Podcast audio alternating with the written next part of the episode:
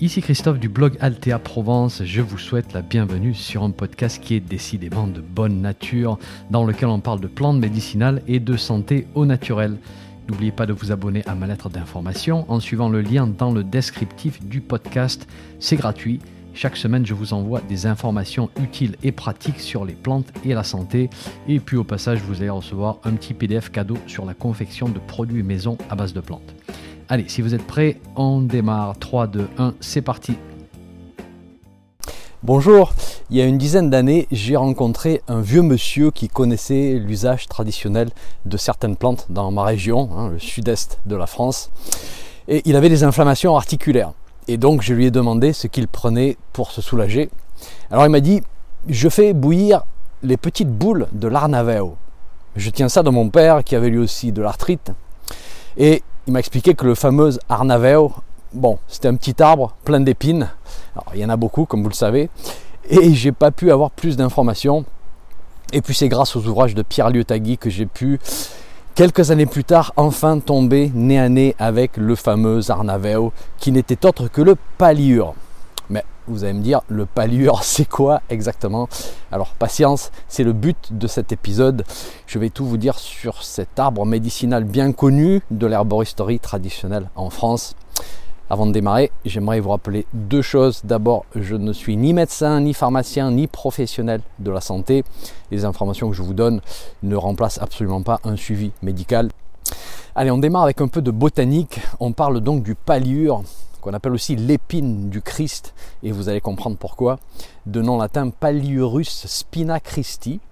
C'est un arbrisseau de la famille des Ramnacées, donc un cousin de la bourdaine, un autre arbuste qu'on connaît bien quand on s'intéresse aux, plantes médicinales, et qui est très connu pour ses propriétés laxatives un petit peu explosives, on va dire, si on l'utilise mal.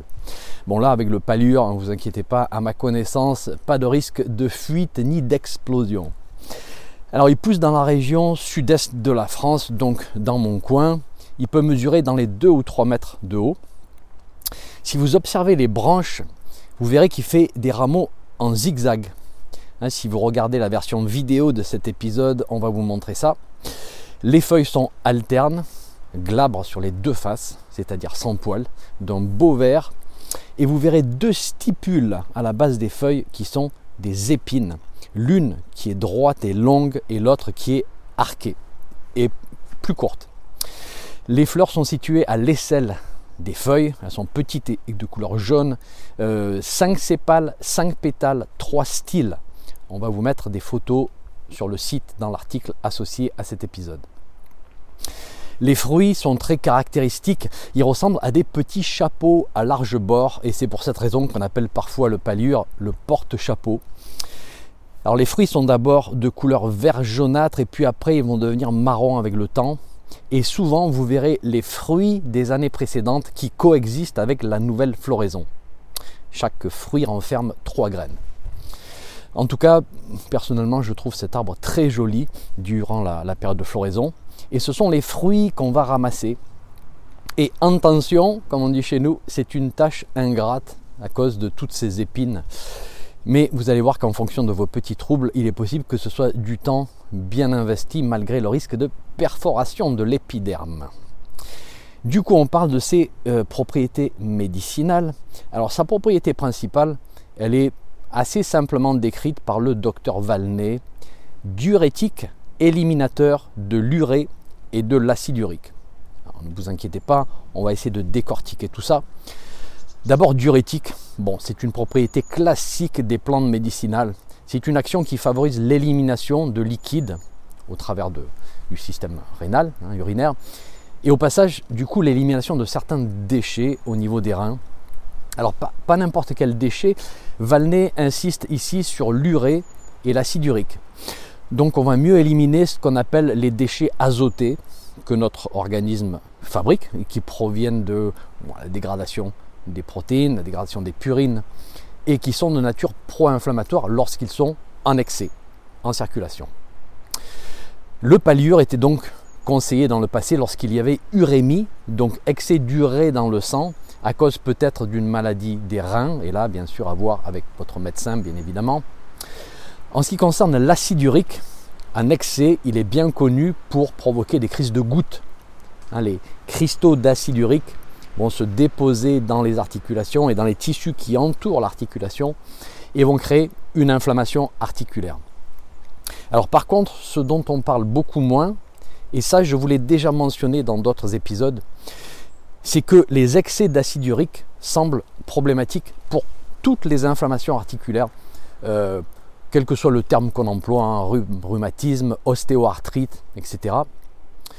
Et donc ceci nous permet de comprendre le rôle du palure dans un programme d'accompagnement des inflammations articulaires. C'est un rôle d'élimination.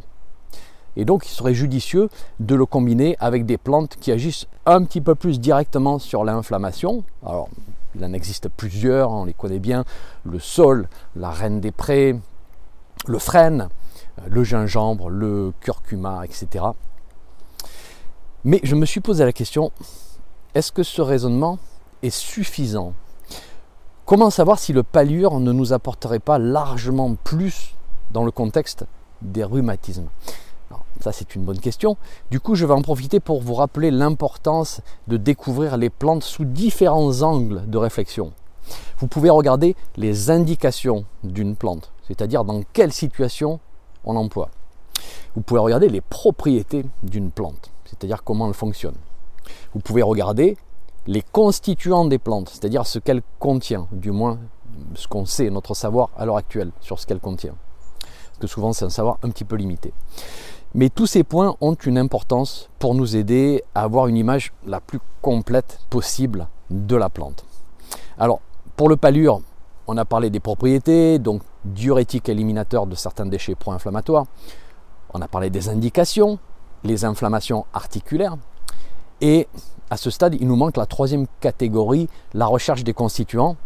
Et là, on a une image limitée parce que ce n'est pas une plante qui est très étudiée, mais c'est pas grave, on va faire avec ce qu'on a et on voit que la plante contient de nombreux flavonoïdes de type carcétine, isocarcétine, camphérol, rutine.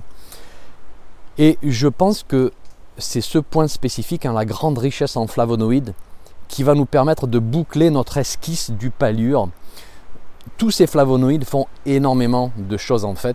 On sait qu'ils sont diurétique. Bon, ça, ça correspond aux propriétés qu'on a déjà trouvées dans nos ouvrages de référence. Mais ils sont aussi antioxydants et anti-inflammatoires. Donc, une action directe sur l'inflammation articulaire et une action protectrice au long terme pour protéger contre le stress oxydatif. Et on sait que le cartilage, par exemple, est très sensible aux radicaux libres et au stress oxydatif. Ensuite, ces flavonoïdes sont anti-agrégants plaquettaires, relaxants artériels, et donc bah, peut-être ça va mieux circuler autour des articulations. Et lorsque je vois ce profil en constituant, je me demande si le palure n'aurait pas à lui seul toutes les propriétés dont nous avons besoin pour accompagner des inflammations articulaires au long terme. Comme l'a fait le vieux monsieur et son père, et peut-être des générations de Provençaux avant lui, on n'utilisait pas des mélanges sophistiqués à l'époque. Hein, dans la tradition populaire, on utilisait souvent les simples, c'est-à-dire une seule plante utilisée comme remède. Et moi-même, voilà, je me suis laissé influencer par notre tradition, ce qui est normal. Et puis j'ai suivi un parcours éducatif comme tout le monde, et j'ai appris à mélanger, à combiner, à formuler, comme on dit, les plantes. J'ai vu que le palure était souvent intégré à certains mélanges, et donc je suis parti sur cette lancée. Mais avec un regard un peu plus critique, je vois bien qu'il pourrait être utilisé comme simple, tout seul, dans les inflammations articulaires. Voilà, à tester, à valider dans la pratique, parce que tout le reste, hein, c'est un petit peu un débat d'école tant qu'on n'a pas testé sur de véritables problèmes. Bien, on passe aux indications suivantes. Alors, il y en a une qui concerne le système urinaire. Et en fait, ici, on reste avec les propriétés fortement diurétiques de la plante. On va retrouver des indications assez classiques pour les plantes diurétiques, c'est-à-dire prévention des calculs urinaires. Et le but ici, c'est de favoriser la diurèse. Et en général, en prévention euh, des calculs urinaires, l'intervention la, plus simple et la plus efficace, c'est de boire régulièrement pendant la journée hein, et de boire de, l'eau tout simplement. Mais parfois, on va rajouter des plantes diurétiques, c'est assez classique comme, comme approche. Et on peut faire ceci par cure régulièrement pendant l'année ou le faire de temps à autre. Voilà, par exemple, on va laisser le sac près de la bouilloire et puis régulièrement pendant la semaine, on va se préparer une tasse d'infusion. Pas forcément tous les jours, deux fois par jour, mais de temps à autre. Ensuite, on a prévention des infections urinaires, euh, cystite et compagnie. Alors là encore, assez classique. On veut provoquer un effet balai sur tout le système urinaire à l'aide des plantes diurétiques. Et si ces plantes ont une action nettoyante au passage, eh ben c'est encore mieux. Donc on pourrait associer le palure avec du thym par exemple. Voilà, en cure pendant des périodes à risque, peut-être lorsqu'on est fatigué ou lorsqu'on sent que l'immunité euh, est un petit peu basse. On va terminer par des, indications qui sont largement moins connues pour la plante et qui touchent le système cardiovasculaire. Alors bien sûr ici consulter un cardiologue pour toute situation qui demande un suivi médical. Mais le palure semble avoir un effet anti-hypertenseur hmm, au travers de, deux effets. D'abord l'effet diurétique, donc voilà. Et puis on a déjà aussi parlé de l'effet potentiellement vasorelaxant des artères. Donc si vous combinez les deux, dans des termes un petit peu mécaniques peut-être, on diminue la pression en faisant sortir un peu de liquide par le bas et en augmentant légèrement la taille de la tuyauterie artérielle. Voilà. Et en fait, cette propriété sur la tension est confirmée par le docteur Valnet. Valnet mentionne que le palliure s'oppose au cholestérol. Alors on ne sait pas trop ce qu'il veut dire par là, mais on spécule que c'est probablement une action régulatrice sur la lipidémie sanguine, peut-être une action sur l'oxydation du LDL au travers euh, des flavonoïdes, euh, cette oxydation du LDL qui est aujourd'hui impliquée dans le développement de la plaque artérielle, et c'est pour cette raison que certains auteurs pensent que le palure s'opposerait peut-être à la formation d'athérome, donc de la plaque artérielle. Pourquoi pas en combinaison avec de la feuille d'olivier, par exemple. Dernier point en sa faveur pour la sphère cardiovasculaire, c'est sa capacité à favoriser l'élimination des excès d'acide urique. Donc on revient à ce point-là, parce que basé sur les données que nous avons aujourd'hui, il semble que l'acide urique en excès soit un marqueur de risque cardiovasculaire et les références sont sur mon site comme toujours si ça vous intéresse. Du coup, si on combine ces trois points, anti-hypertenseur, anti-athérome, réducteur d'acide urique, eh ben, il semble que le palure soit assez prometteur pour la protection cardiovasculaire. Alors, je précise que de mon point de vue, ce sont des propriétés un petit peu plus spéculatives que les précédentes et qui n'ont pas été vraiment validées par la tradition. Donc là encore, bon, même si c'est un petit peu spéculatif, il faut, voir ça d'une manière très positive parce que ça constitue un énorme potentiel de recherche et d'expérimentation pour les années à venir. On parle maintenant des formes utilisées et des quantités. Alors les parties utilisées, ce sont les fruits secs. Hein, vous devriez les trouver relativement facilement en herboristerie. La préparation traditionnelle, le docteur Valnet recommande l'infusion des fruits secs. Mais vu la nature coriace des fruits, je vous conseille d'en faire plutôt une décoction, hein, si vous les utilisez seuls. Et encore, j'ai remarqué qu'ils avaient un petit peu de mal à se gorger d'eau, hein, ce qui est essentiel pour un bon processus de décoction. Donc mon conseil, vous laissez tremper les fruits secs dans de l'eau froide pendant quelques heures. Et ensuite, à ce moment-là, vous pouvez démarrer votre décoction. Vous faites frémir pendant quelques minutes avant de filtrer et de boire. Vous allez voir, l'infusion est vraiment relativement agréable à boire. Si les fruits sont rajoutés à des mélanges à infusion, alors en général, on va faire une simple infusion pour faciliter la préparation. Les quantités chez Valnet, 30 g de fruits secs pour 1 litre d'eau, ça fait pas une infusion très très forte, relativement agréable à boire, pas de grande amertume ou quoi que ce soit. Et Valnet recommande 3 ou 4 tasses par jour. En ce qui concerne les précautions à prendre avec cette plante, je n'en connais pas. Je n'ai rien trouvé dans mes ouvrages de référence. Et notez que ce n'est pas, une plante très connue, voilà. Et le manque d'information ici n'est pas forcément une preuve d'innocuité nécessairement. Voilà, on n'a juste pas l'info. Eh bien, c'est terminé pour l'Arnaveo. Je vous laisse tester ces jolis petits chapeaux. J'espère que vous avez trouvé ces informations intéressantes. Si oui, n'hésitez pas à nous le faire savoir. Sur ce, je vous retrouve très vite pour un nouvel épisode. Merci. Un petit message avant de vous laisser. Si vous avez aimé ce podcast, merci de laisser une évaluation sur votre plateforme de podcast favorite.